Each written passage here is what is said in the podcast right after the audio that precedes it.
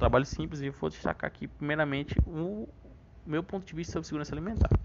Bom, primeiro eu tenho que o conceito de segurança alimentar ele veio a partir da Segunda Guerra Mundial, pois com a Europa devastada, com a Europa em crise, com os conflitos bélicos lá, não tinha uma pessoa, pessoal que morava nesse ambiente ia atrás de comida, especialmente, né? Ia atrás de comida, não tinha como eles produzir seu próprio alimento, porque era todo tempo em conflito, e isso foi uma, um dos fatores que mais prejudicaram o pessoal nessa época, né? Muito antes, na década de 1930, as ciências humanas já assumiram formalmente o seu interesse sobre o tema alimentação. Elas já se preocupavam com o tema alimentação, mas ainda não falavam sobre a segurança alimentar. Durante esses anos, várias mudanças têm ocorrido na sociedade, né?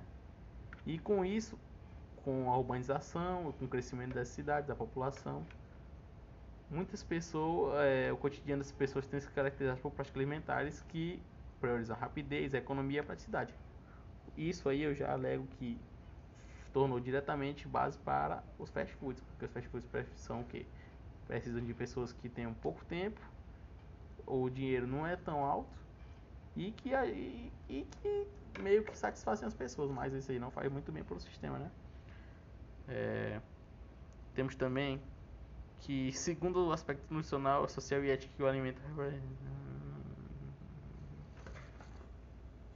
Bom, novamente aqui eu quero destacar que, com esses vários estudos que ocorreram, principalmente do CONSEC, que foi o Conselho Nacional de Segurança Alimentar e Nutricional, que houve um contraste altamente alto, porque a maioria dessas doenças causadas pelos excessos alimentares e a fome resulta em situações de segurança alimentar e nutricional.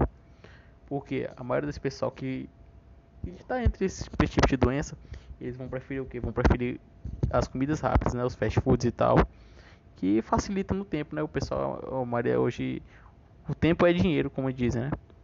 E por fim, por fim é, eu quero destacar que principalmente temos a certeza que a alimentação é, atende por uma das necessidades básicas do homem, a sobrevivência e sempre o objeto de preocupação individual e coletiva. Além disso, temos que ela é precisa e bastante importante para os seres humanos.